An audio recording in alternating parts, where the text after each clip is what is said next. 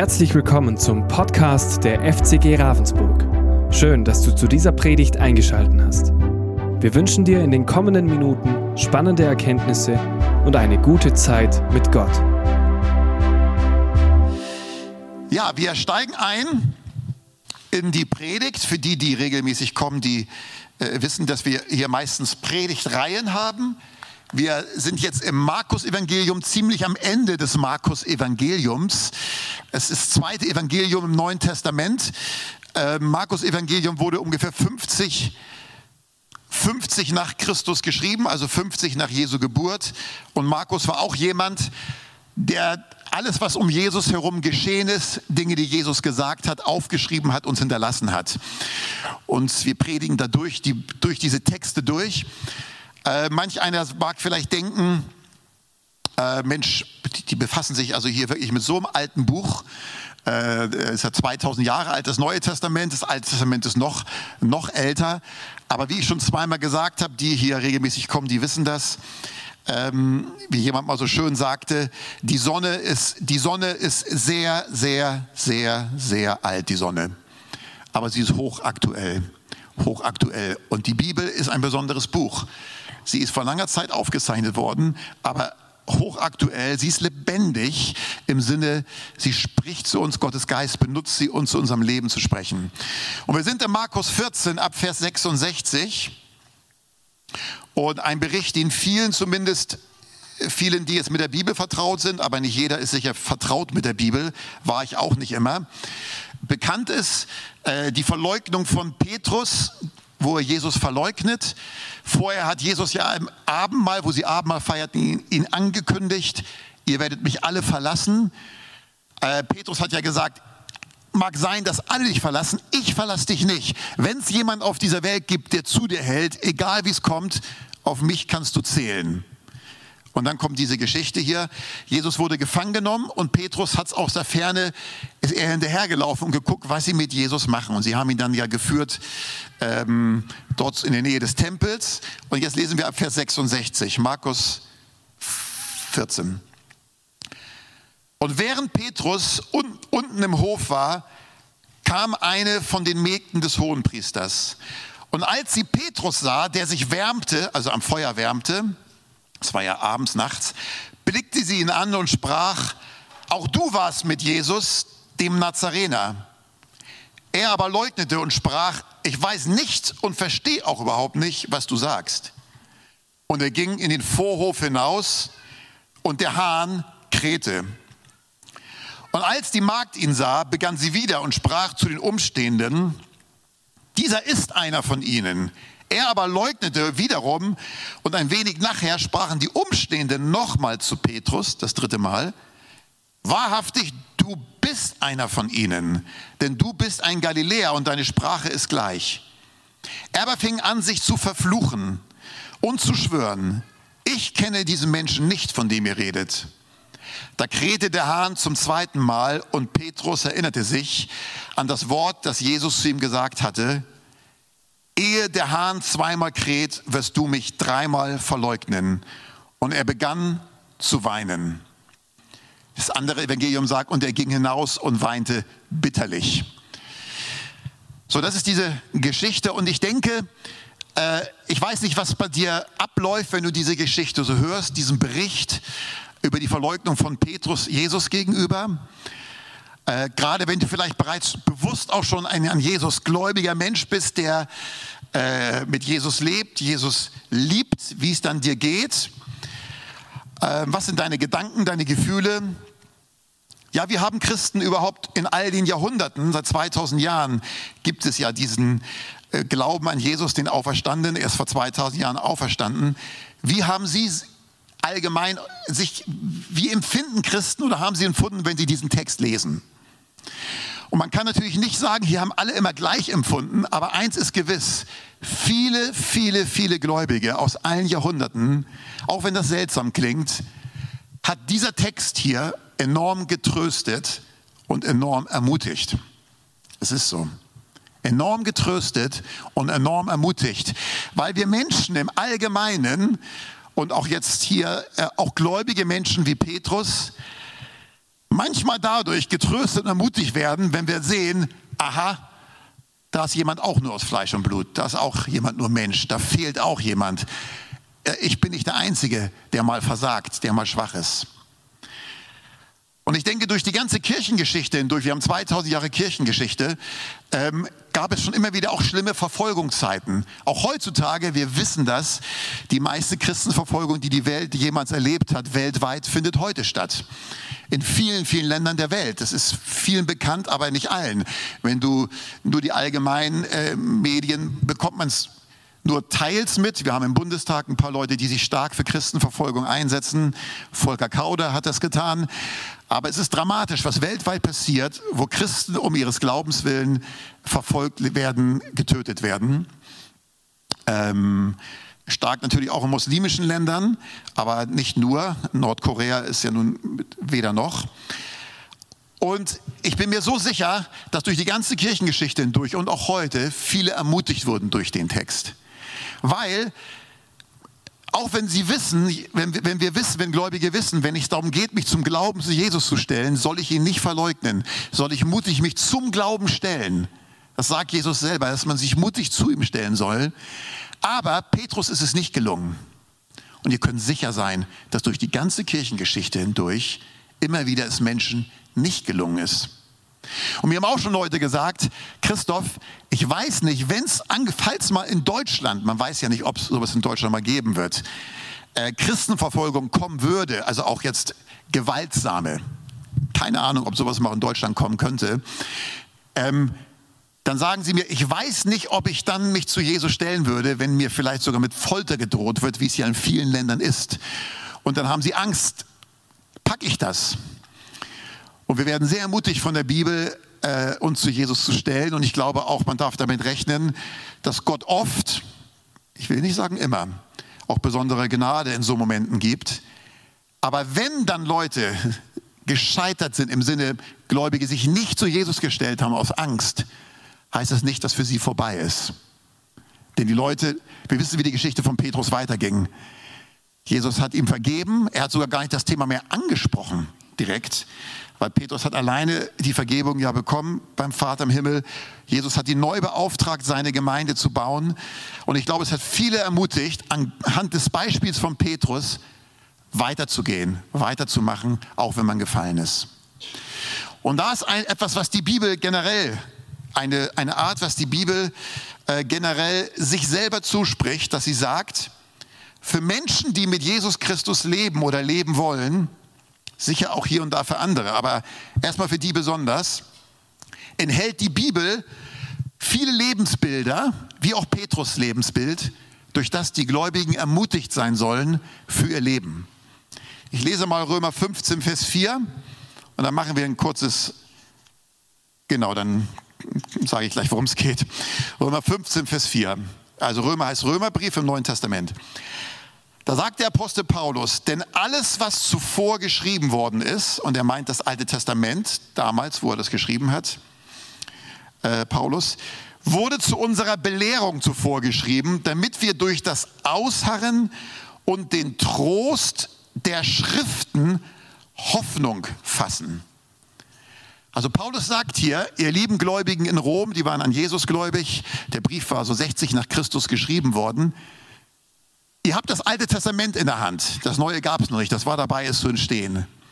Wenn ihr das Neue Testament lest, müsst ihr wissen, ein, ein Grund, dass Gott das Alte Testament, wenn ihr das Alte Testament lebt, ein Grund, dass Gott das Alte Testament euch hinterlassen hat, auch mit den vielen Lebensbildern. Da sind ganz viele Lebensbilder drin, wie Gott mit Menschen verfährt. Ganz viele Lebensbilder im Alten Testament. Wir gucken uns gleich welche an.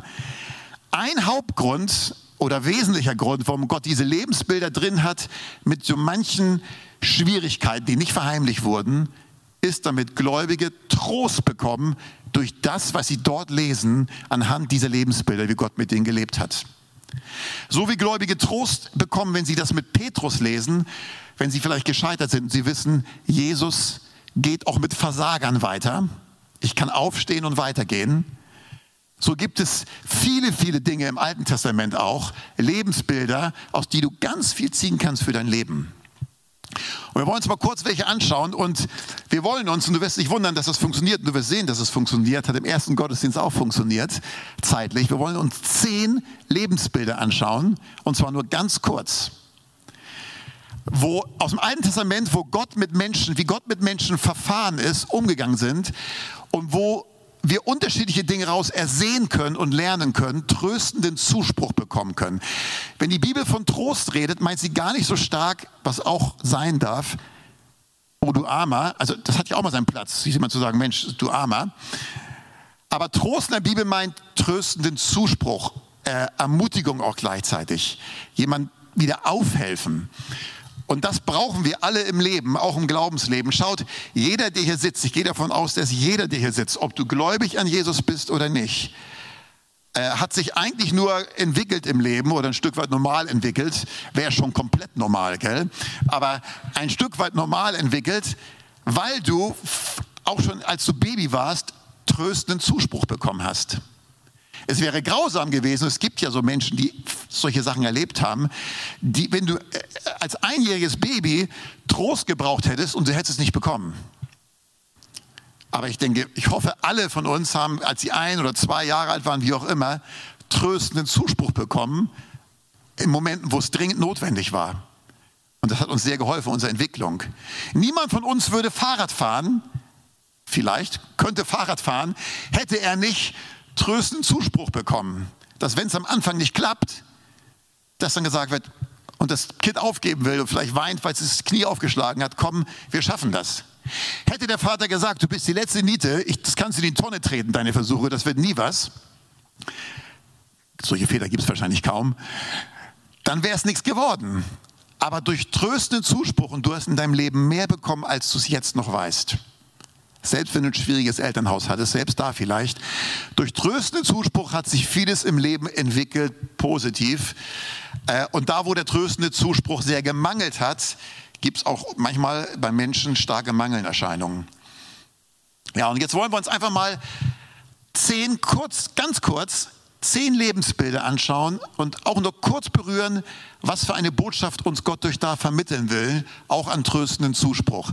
Es kann sein, dass bei den zehn Bildern dich nur ein Bild, ein Thema spürst, oh, das ist das, was ich heute Morgen gebraucht habe. Kann sein, dass es dir bei zwei so geht, bei drei so geht. Kann auch sein, dass wenn du die ganzen Lebensbilder so hörst, die Botschaft, die erhalten ist, du generell merkst, Mensch, hier kommt mir was entgegen an Zuspruch von Gottes Wort. So, ich fange einfach mal an und ihr werdet sehen, es geht schnell und von daher, da es so schnell geht, ermutige ich sehr gut, konzentriert zuzuhören. Ich kann schnell reden, ist aber nicht unbedingt nur gut. Äh, ich hatte früher, als ich gepredigt hatte, früher, ist ja schon lange her, da habe ich immer auf meinen Predigtkonzepten gepackt, obendrauf langsam reden. Zur Erinnerung, es hat nichts gebracht. es ist so manchmal, ne? man nimmt sich was vor, weil du vergisst es auch wieder. Äh, aber gut, das wird ja schon gut klappen. Wir fangen mal an mit einem ersten Mann, da ich da wir in so einem Gottesdienst vielerlei Menschen haben mit unterschiedlichem Hintergrund. Die einen, die sind schon 30 Jahre überzeugte Christen und Jesus-Nachfolger, die kennen die Bibel in- und auswendig. Andere, die sind noch gar nicht gläubig und wissen noch gar nicht so genau, wie sich dazu stellen soll, kennen die Bibel noch gar nicht. Von daher erzähle ich immer mit ein, zwei Sätzen kurz, worum es geht, auch wenn du schon 30, wenn du schon 30 Jahre gläubig bist und sagst, Mensch, das, die Person kenne ich doch. Ich fange an mit Abraham, ein Mann, der vor gut 4000 Jahren gelebt hat. Und der hatte in einem hohen Alter die Verheißung bekommen mit Ehren seiner Frau von Gott. Du wirst, ihr werdet nochmal einen Sohn bekommen, ein Kind bekommen. Die hat noch gar kein Kind. Und es war sehr unwahrscheinlich. Und die Bibel sagt, Abraham glaubte, was Gott ihm sagt. Und das hat Gott ihm hoch angerechnet. Dann verstrich eine gewisse Zeit, 20 Jahre, und Abraham und seine Frau waren um die 100. Keiner von uns ist, glaube ich, jetzt um die 100 hier. Ähm, und es war da wirklich absolut unmöglich, war schon vorher, dass sie Kinder bekommen. Und sie hatten auch dann ihre Zweifel. Gott kam noch einmal, ermutigte sie. Abraham fasste Neuglauben und sie haben ein Kind bekommen. So, was ist der tröstende Zuspruch aus dieser Geschichte? Hier ist der erste Zuspruch. Das ist so wichtig, dass man mit diesem Glauben durchs Leben geht. Bei Gott, Gott ist nicht auf, an, an Mensch, auf menschliche Grenzen beschränkt. Muss man sich immer wieder vor Augen halten, immer wieder klar machen als Gläubiger, immer wieder klar machen, wenn ich mit Jesus leben will. Gott ist nicht auf menschliche Grenzen beschränkt. Absolut nicht.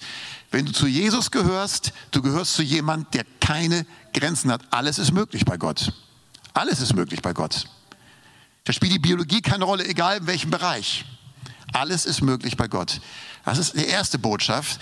Die zweite Botschaft, die da bei Abraham uns mitgegeben wird, Abraham hatte eine Zeit, wo er dann sehr zweifelte, nämlich als Gott, als 20 Jahre nichts geschah und als Gott dann zu Abraham kam und erneut sagte, ihr bekommt äh, ein Kind, hat Abraham sich auf den Boden geworfen und gelacht über das, was Gott sagt. Und seine Frau hat auch mitgelacht. Die hat nebenan im Zelt gelauscht. Und das heißt, sie lachte auch. Und dann hat Gott, Gott kam in Form von Menschen zu ihnen, in, in Menschengestalt, das berichtet die Bibel so. Abraham wusste, es ist Gott, der jetzt kommt. Und dann sagt Gott sogar noch, warum lacht deine Frau Sarah? Oder Sarah, warum lachst du? Und sie sagt, ich habe nicht gelacht. Und Gott sagt, doch, du hast gelacht. ähm, Gott musst du nicht erzählen, was stimmt oder nicht stimmt, der weiß es sowieso. Trotzdem ist interessant, im Neuen Testament wird Abraham als Glaubensheld gesehen, als Vorbild des Glaubens. Was sagt uns das? Gott schaut mehr auf die Momente, wo du ihm vertraust, als wo du nicht vertraut hast. Das sieht Gott, das ehrt Gott und das ist ermutigend.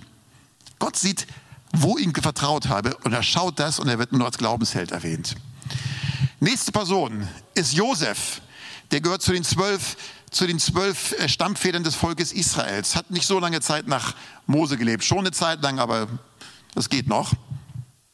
Und Josef hat als junger Mann um die 18 Jahre herum eine Verheißung von Gott bekommen über einen Traum, dass er mal eine ganz hohe Stellung bekommen wird, äh, wo Gott ihn gebraucht. Regierende Stellung. In einem Traum. Und kurz nach dem Traum, die Geschichte ist eben zu lang, ich kann nicht alles erzählen, die Brüder waren neidisch auf ihn, haben die Brüder ihn verschleppt seine, seine elf Geschwister, die neidisch waren, haben ihn in einen Brunnen geschmissen und haben ihn dann verkauft nach Ägypten. Das heißt, als Gott die Verheißung gegeben hat, was Gott mit ihm tun wird, dass er ihn zu Ehren bringen wird, geschah genau das Gegenteil. Das ist ganz wichtig. Nachdem Gott gesprochen hat, was Gott tun wird, geschah genau das Gegenteil. Kommt öfter so in der Bibel vor. Ja.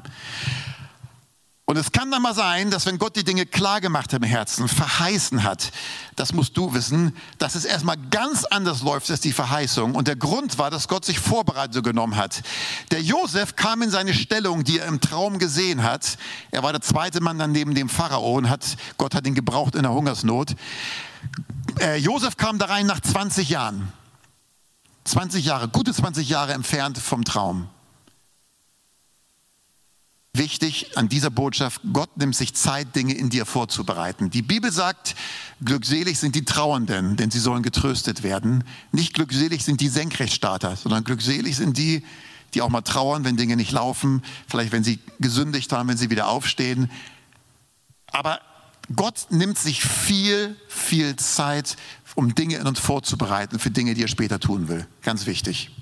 Das lernen wir daraus, ja.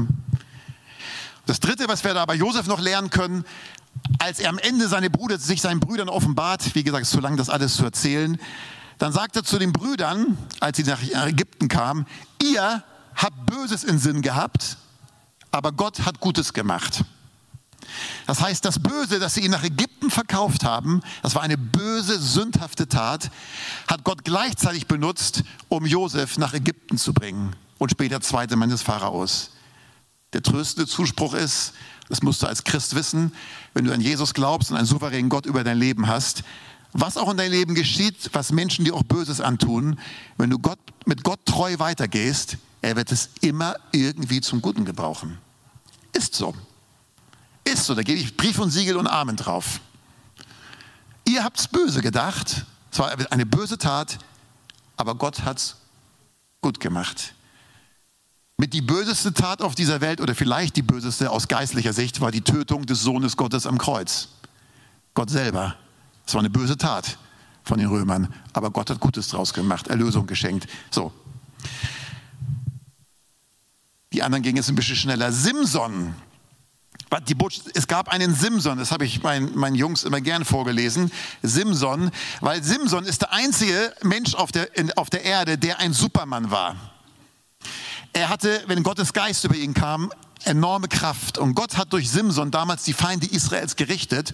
Und die Bibel sagt, wenn Gottes Geist auf ihn kam, hatte er Kraft über das Natürliche hinaus hat er einmal einen Löwen so zerrissen und er hat einmal mit einem Eselskinnbacken, ein Knochen, den er gefunden hat, die Geschichte kennen alle Bibelkenner, kennen die Kinder aus der Kinderstunde, die in Kinderstunde waren zumindest, hat er tausend Mann erschlagen. So, und der Simson hat dann eine große Dummheit begangen, hat verraten, warum er dieses, warum Gott ihn hier begnadigt hat. Und er hat seine ganze Kraft verloren, ist gefangen genommen worden, ihm sind die Augen ausgestochen worden. Er ist in, in die Hände der, der Gegner bekommen, war, war, war im Gefängnis und alles. Dann passierte Folgendes. Dann wollten sie immer wieder die Feinde zur Belustigung, heißt es in der Bibel, haben sie ihn aus dem Gefängnis geholt, in den großen Tempel, wo sie eine Riesenparty gemacht haben, eine Feier, die Philister. Und sie wollten sich nur über ihn ergötzen, über den, der in Ketten da war, der mit Augen ausgestochen war, ihr ehemals böser Feind aus ihrer Sicht. Und dann betet Simson noch, Gott, gib mir noch einmal Kraft, noch einmal. Und wenn es nur noch das eine Mal ist.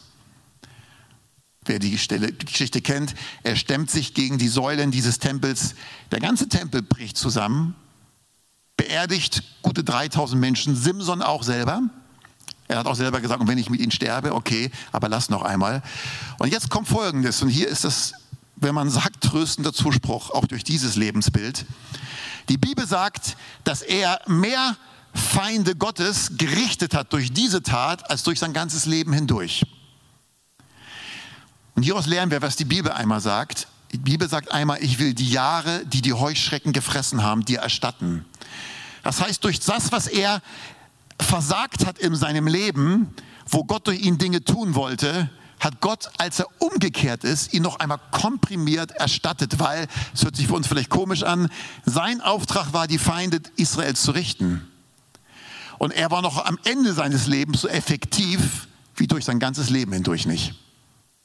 Und hier sagt die Bibel, ich will die Jahre, die die Heuschrecken gefressen haben, die erstatten. Das heißt, wenn du zurückblickst auf dein Leben, du sagst, ich habe manche vergeudete Jahre, wo ich ohne Gott gelebt habe oder tausend Schlingerwege mit Gott gegangen sind, bin, was hätte alles sein können?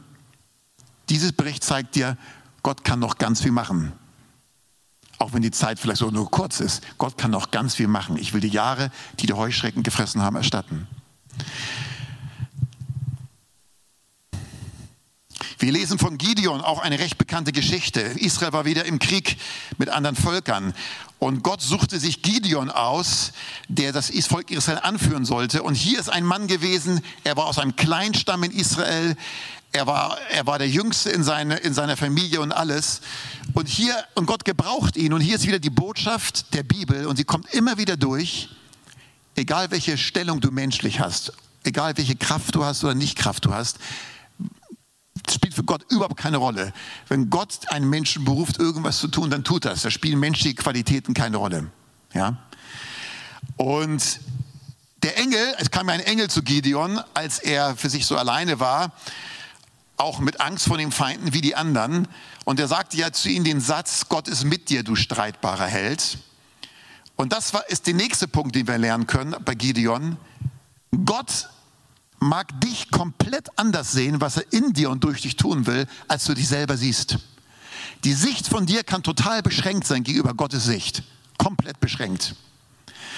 Ähm, den Filter der eigenen Seele nur zu sehen, was die, was die Sicht auf ein Selbst betrifft oder was Gott durch ein tun kann oder nicht, ist falsch. Weil Gott ist an, an der Seite derer, die an Jesus glauben und dann ist alles möglich. Das ist einfach so. Wir lesen von König David, der äh, als König regiert hat, auch sehr bekannt, der in eine ganz schlimme, der, schlimm, der eine ganz schlimme oder mehrere schlimme, brutale Sünden gemacht hat, nachdem Gott ihn schon viel gebraucht hat, er König war. Was ist passiert? Nachdem er umkehrte, um Gnade, um Vergebung gebeten hat, er ist König geblieben. Auch eine ähnliche Botschaft wie bei Petrus. Sie macht den Leuten Mut, auch wenn du ganz daneben gegriffen hast, wenn du umkehrst, äh, Gott, du, du kannst weitergehen und Gott stellt dich nicht erstmal irgendwo hinten an. Auch stark. Dann gibt es Elia, den Propheten, der mächtige Taten für Gott getan hat. Elia äh, hatte keine Angst vor den Feinden Gottes, hat Israel angeführt als Prophet durch verschiedene Dinge, hat starke prophetische Worte für Israel gehabt. Und dann gab es einen Moment, wo eine Königin ihn sagte, Isabel hieß die, dass sie ihn umbringen lassen will. Es hätte eigentlich Elia nichts ausgemacht, solche Botschaft. Die Bibel sagt, Elia, als er das hörte, fing an, um sein Leben zu rennen, hat er vorher nie gemacht, weil er wusste, Gott ist mit ihm, ging in die Wüste, vielen Depressionen und er sagte, Gott, ich bin nicht besser als meine Väter, lass mich sterben. Was ist hier die Botschaft? Es ist nicht, was heißt schlimm, für dich ist es persönlich schlimm, aber es ist keine Schande und du musst dich nicht schlecht fühlen, auch nicht vor Gott, wenn der Lebensdruck vielleicht mal so hoch ist, obwohl du gläubig bist und mit Jesus lebst und Gottes Möglichkeiten weißt und trotzdem mal so richtig niedergeschlagen bist und des Lebens müde wenn du denkst, ich will nicht mehr leben. Wo du denkst, darf ich überhaupt so denken? Ich bin doch Christ, ich glaube doch an Jesus. Und darf ich so weit unten sein? Du darfst es. Es ist für mich stark in diesem Botschaft drin, weil Gott, wenn er, als er dann zu ihm kommt später und ihn neu aufrichtet, er kommt nicht mit einem Vorwurf, indem er sagt, Elia, was bist du denn für ein Prophet? Das kann doch nicht angehen. Ich habe, du so viel mit mir erlebt und jetzt bist du hier in der Depri. Mach Gott nicht sondern ermutigt ihn. So, wenn du total gerade niedergeschlagen bist, in einem tiefen Loch bist, am Leben verzweifelt, weil das Leben vielleicht gerade ganz schwer ist, eins solltest du nicht tun. Schäm dich dafür nicht vor Gott und klag dich auch nicht dafür an vor Gott. Für wen hältst du Gott? Wenn du denkst, obwohl das Leben, das Leben sehr schwer ist und du Dinge hast, die dich gerade so niederdrücken, dass Gott jetzt noch dagegen dich ist, für wen hältst du ihn, so zu denken? ist eine Ermutigung für Menschen in solchen Phasen. Aber Gott hat ihn rausgeholt. Das ist natürlich auch die Ermutigung. Ja. Nächste, wir sind ja schon, kommt schon, kommt schon richtig weit. Darum heißt es auch einmal von Elia im Neuen Testament, er war von gleichen Gemütsbewegungen wie wir. Das waren alles Menschen wie wir, die aber mit Gott durchgegangen sind, durch verschiedene Phasen oder Gott sie durchgebracht hat. Wir lesen von Jeremia, dem Propheten. Und bei Jeremia war es so, das war der erfolgloseste Prophet im Alten Testament. Er war der erfolgloseste Prophet. Er hatte die Aufgabe, Umkehr dem Volk Israel zu predigen. Die, die haben mit Götzen alles möglich gemacht und er hat gepredigt und gepredigt und gepredigt und keiner ist umgekehrt. keiner hat auf, auf ihn gehört. Keiner hat auf ihn gehört. Im Gegenteil, sie haben ihn nachher äh, auch in den Brunnen geschmissen. Scheinbar hat man Leute früher gerne in den Brunnen geschmissen, kommt mir gerade. Äh, und so weiter und so fort. Erste Botschaft, die wir lernen können, im Leben auch mit Gott, auch wenn man gewisse Aufgaben von Gott ans Herz anvertraut bekommt oder in der Gemeinde, es zählt wirklich in erster Linie die Treue und nicht, was bei rauskommt. Für einen selber ist schön, wenn viel bei rauskommt. Doch bei Gott zählt zuerst die Treue. Und Jeremia hat es treu getan und Gott hat ihn geehrt und hoch angesehen, obwohl eigentlich äußerlich der Erfolg ausgeblieben ist. Aber er ist treu bei denen geblieben, wozu Gott ihn berufen hat. Boah, Gott zählt Treue. Manchmal sind Leute sehr entmutigt. Was weiß ich, die machen im Kinderdienst irgendwie mit zehn Jahre lang und fragen sich, also Sonntagskinderdienst zum Beispiel, Kindergottesdienst, Mensch, ich habe jetzt zehn Jahre da reingebuttert. Hat das wirklich was gebracht? Wenn du es gemacht hast in der Treue vor Gott und der Verantwortung vor Gott, das sieht Gott hoch an. Was es gebracht hat oder nicht, das musst du Gott überlassen. Eine nächste Botschaft, die wir bei Jeremia auch noch lernen können, die kommt ähnlich von Elia gleich.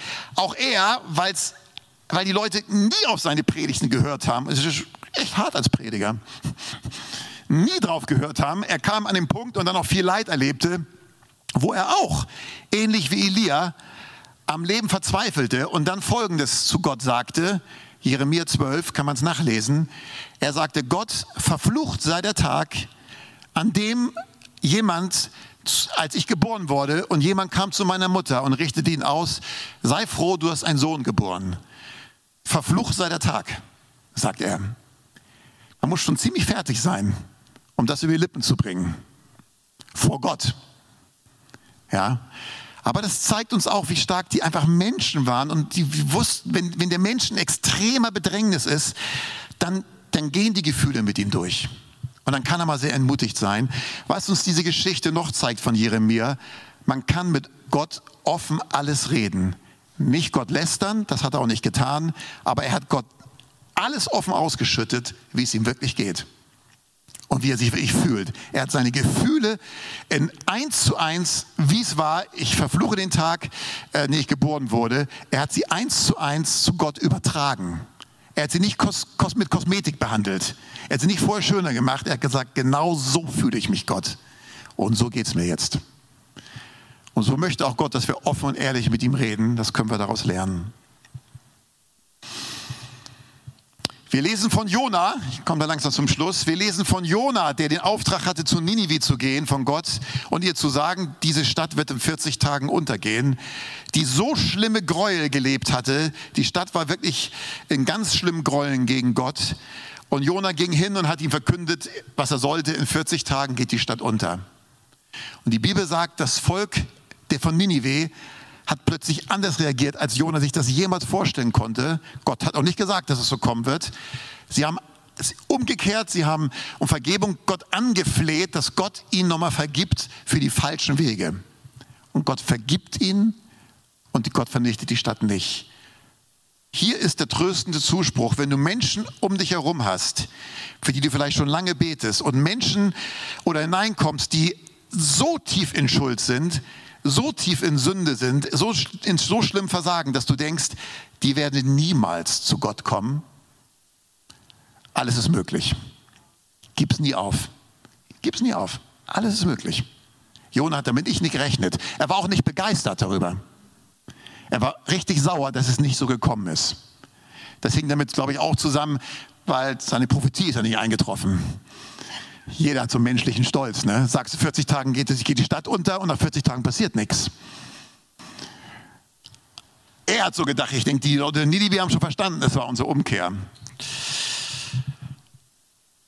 Wir lesen von Hiob, der, darum gibt es den Begriff Hiobsbotschaften, der ganz schlimmes Leid erlebte, ganz, ganz schlimmes Leid, darum gibt es den Begriff Hiobsbotschaft. Wir wissen als Bibelleser heute, es hatte einen Hintergrund, dieses Leid. Er hat als Gläubiger ganz schlimmes Leid erlebt, aber es gab einen göttlichen Hintergrund für all das. Hiob wusste es nicht. Und so darfst du wissen, wenn du mit Gott lebst und auch treu dein Leben mit Gott lebst und dann vielleicht unsagbares Leid erfahren solltest, es gibt einen göttlichen Hintergrund, der seinen Sinn hat, auch wenn du es vielleicht in diesem Leben nie erfährst. Hiob hat es in seinem Leben nie erfahren. Es gab den Hintergrund, da kann ich jetzt nicht drauf eingehen wegen der Zeit. Und zum Schluss, und die Person mache ich immer wieder gerne, aus dem Neuen Testament jemand, wo wir auch tröstenden Zuspruch bekommen können. Der Mann, neben Jesus hingen zwei Männer. Jesus war in der Mitte, links und rechts hingen zwei Männer, zwei Schwerverbrecher neben Jesus. Und wir wissen, dass der eine zu Jesus sagte, als er erkannte, da hängt nicht nur irgendein Mensch, sondern da ist es Jesus, da ist mehr drin, da ist der Sohn Gottes.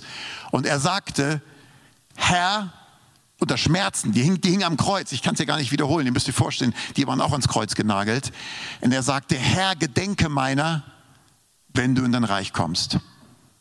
Und die Bibelkenner wissen, was Jesus sagte. Er drehte sich um, auch schmerzverzerrt, und er sagt, ich sage dir, heute noch wirst du mit mir im Paradies sein. Was ist hier der tröstende Zuspruch? Das ist ein bisschen ähnlich wie Jona, vielleicht ein bisschen anders. Äh, gib Menschen, auch gerade für die du betest, wo du wünschst, dass sie zum Glauben finden, gib sie nie auf. Und wenn der Mensch in den letzten Augenblicken seines Lebens aufrichtig, und wenn es nur dieser Schrei ist, Gott sei mir Sünder gnädig, Jesus sei mir gnädig, zu Jesus kommt, ist ihm die, ist ihm die himmlische Herrlichkeit sicher. Das ist eine Riesengnade. Ne? Darum sage ich immer, ich habe es hier schon mal gesagt im Gottesdienst, im Buddhismus hätte der Schächer gar keine Chance. Im Buddhismus hätte Jesus gesagt, was? Stell dich ganz hinten an. Du wirst vielleicht als Fliege wiedergeboren. Und dann mal gucken, was passiert. Das Evangelium ist ein, hat, hat fast eine skandalöse Gnade, dass ein Mensch sein ganzes Leben war verfuscht, er hat nur missgebaut, aber in aller Aufrichtigkeit sagt er, Jesus, bitte gedenke meiner, ich habe Mist gebaut, ich brauche deine Gnade. Und Gott vergibt auf einen Schlag. Auf einen Schlag. Was er sicher nicht hatte, Frucht zu bringen für die Ewigkeit, das war in seinem Leben nicht drin, aber er ist dort. Und das zeigt uns, das gibt nicht Menschen auf. Oder auch wenn du mal Menschen im Altenheim besuchst, Kontakte mit Leuten im Altenheim hast, das kommt ja sicher auch wieder mehr. Verwandte oder du gehst so ins Altenheim. Ich habe das ja beruflich immer wieder gemacht bei uns im Altenheim in Lindau und das kommt jetzt sicher wieder mehr. Und wenn Menschen kurz vom Tod noch sind, alles ist möglich. Und wenn sie nur mit inneren mit dem letzten inneren Kraft, nachdem du ihnen klar gemacht hast, wer Jesus ist, zu Jesus kommen und sagen, Gott, sei mir Sünder gnädig. Jesus, ich brauche dich. Dann hören sie auch in ihrem Herzen, oder so wird es sein, heute wird es mir im Paradies sein. Ja. Was uns das noch zeigt, und damit schließe ich jetzt, dieser Schächer am Kreuz zeigt uns natürlich auch eins nochmal in aller Deutlichkeit. Alleine Jesus ist der Weg, die Wahrheit und das Leben. Keine Frage. Es ist gar keine Frage. Ähm, um ewiges Leben zu bekommen, äh, muss man sich an Jesus Christus wenden, der für unsere Sünde gestorben ist, der auferstanden ist, der, der, der uns der Einzige ist, der das, was zwischen uns und Gott steht, unsere Sünde wegnehmen kann. Was dazu nötig ist, sind keine Klemmzüge, sondern aufrichtiges Bekenntnis und zu ihm kommen. Ja. Aber gib Menschen niemals auf. Gib Menschen niemals auf. Ich, hab immer, ich bin immer sehr gern, ich habe ja regelmäßig gepredigt im Altenheim, alle zwei Wochen. Jetzt, wenn es bald wieder losgeht, mache ich nur noch einmal im Monat dort in, in Lindau. Bin ja nun auch im Wesentlichen hier, bin dann einmal im Monat dort. Und ich habe das immer wieder erlebt. Und da sitzen viele, die dement sind teils. Da sind 15 Leute, werden zusammengefahren, in dem, also zusammengefahren, teils in Rollstühle, meine ich jetzt, aufgestellt. Hört sich sonst komisch an, ne? die werden zusammengefahren. Und ich habe immer wieder erlebt, wenn ich, äh, ich habe jedes Mal evangelistisch gesprochen. Das habe ich schon drei Jahre lang gemacht und ich habe immer, immer das Gleiche gesagt. Nur anders verpackt. Es war immer die gleiche Botschaft. Es gibt nur einen Weg über Jesus die, ist der einzige Weg, in die Ewigkeit zu kommen. Egal, ob du glaubst, du warst bürgerlich gut oder ein ganz schlimmer Mensch, jeder ist Sünder vor Gott. Ich habe es immer unterschiedlich eingepackt und ich habe es meiner Frau erzählt, die kennt das schon, habe ich ein paar Mal ihr gesagt. Ich habe dann gesagt, Margit, du konntest wieder die Stecknadel fallen lassen und nichts gehört. Da war was vom Geist Gottes. Da habe ich gemerkt, während ich gesprochen habe, wie Gott an den Herzen wirkt, äh, obwohl ich wusste, teils sind die dement. Aber der Heilige Geist kann es benutzen. Und wir müssen immer großen Glauben an einen großen Gott haben, für den alles möglich ist. Es fing bei Abraham an und endet beim Schächer am Kreuz. Alles ist möglich. Alles ist möglich mit Gott. Vertraue Gott immer in jeder Situation und er kann dich in Situation gebrauchen, auch für Menschen, wo du denkst, das geht doch gar nicht. Es geht, wenn Gott da reinkommt. Alles ist möglich. Amen. So ist das. Darum heißt es in Römer 15, Vers 13, der Gott der Hoffnung aber erfülle euch mit aller Freude und allem Frieden im Glauben, dass ihr überströmt in der Hoffnung durch die Kraft des Heiligen Geistes. Ich wünsche mir, dass du an der einen oder anderen Stelle heute neue Hoffnung bekommen hast oder vielleicht durch die ganze ganz kurze Darstellung dieser, dieser Übersicht aus der Bibel, hey, mit Gott gibt es echt immer Hoffnung zu haben. In jeder Situation, Wort auch immer, ich kann immer Hoffnung haben.